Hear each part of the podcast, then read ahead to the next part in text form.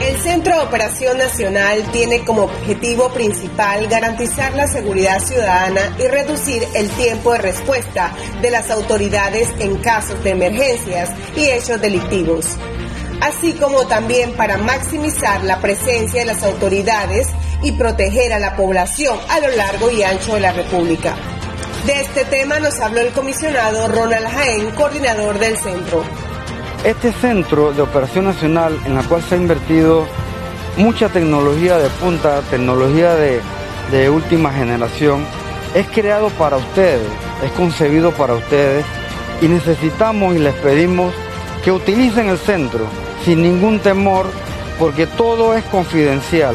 y así nos ayudan a hacer un trabajo más eficaz, más eficiente y dar respuesta inmediata a cualquier necesidad que se pueda prestar.